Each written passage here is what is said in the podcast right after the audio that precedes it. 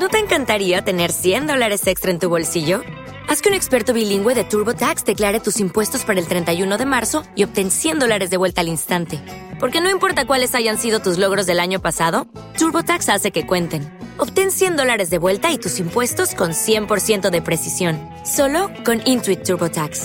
Debes declarar para el 31 de marzo. Crédito solo aplicable al costo de la presentación federal con TurboTax Full Service. Oferta sujeta a cambios o cancelación en cualquier momento.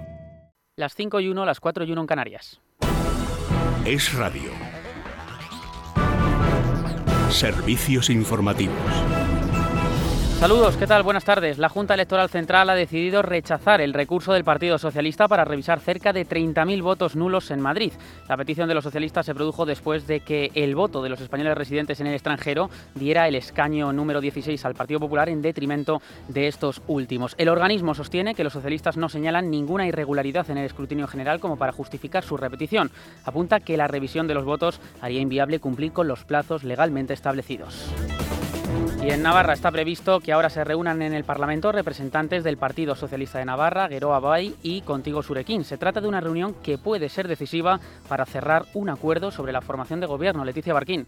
El encuentro tiene lugar después de que Guero Abáez se haya reunido esta mañana para analizar la propuesta de acuerdo que ha planteado el Partido Socialista y que incluye cuatro consejerías para su formación, una para Contigo Navarra, la marca de Podemos, y ocho para el Partido Socialista. Por el momento no ha trascendido cuál es la postura de Guero Abay y se mantienen las negociaciones de última hora para tratar de cerrar algunos flecos que puedan llevar a un acuerdo.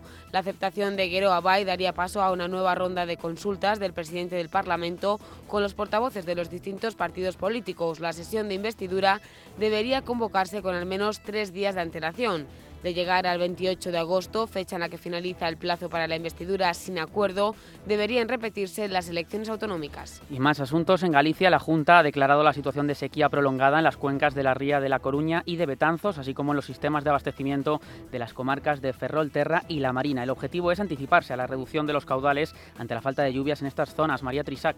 Así lo ha acordado la Oficina Técnica de la Sequía de la Junta, que ha estado presidida este lunes por el gerente de Aguas de Galicia, Gonzalo Mosqueira, y a la que han acudido técnicos de este organismo, así como representantes de las consejerías de Sanidad y Medio Rural, Meteo Galicia y Protección Civil. En concreto, la reunión ha declarado la sequía prolongada en nueve de los 19 sistemas de explotación de la demarcación hidrográfica Galicia-Costa. La decisión se ha adoptado tras evaluar la situación hidrológica y meteorológica de las distintas cuencas, tras constatar que las precipitaciones del mes de julio sufrieron una anomalía media de un 43% inferior a los valores normales. Y cae una organización criminal en Tenerife y la Costa del Sol dedicada al transporte internacional de drogas. Paco Robaina. La operación ha sido coordinada por Europol y se ha llevado a cabo junto a agentes de los Países Bajos. El desenlace de la misma ha finalizado con la detención de los 23 integrantes de la organización y la intervención de 44.000 euros en efectivo, 323 kilos de marihuana y otras drogas, cuatro armas de fuego, además de 19 vehículos y diverso material informático. Durante la investigación, los agentes pudieron comprobar el nivel sofisticado de la organización criminal al detectar que habían llegado a hacer una inversión de 200.000 euros en un servidor de comunicaciones encriptadas.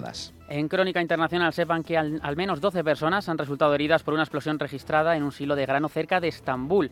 El depósito de cereales, que pertenecía al organismo público de productos agrícolas turco, ha reventado por la acumulación de polvo de trigo. De los, eh, dos, de los de los 12 heridos, dos de ellos se encuentran en estado grave.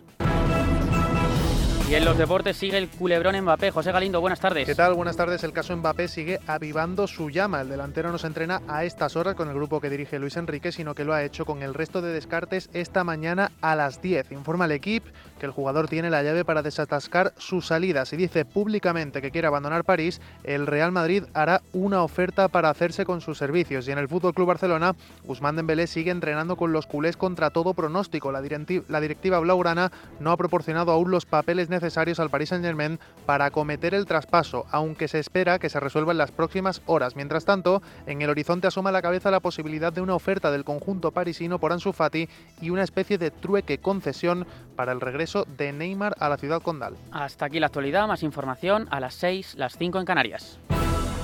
Más información en libertadigital.com. Todos los boletines en esradio.fm.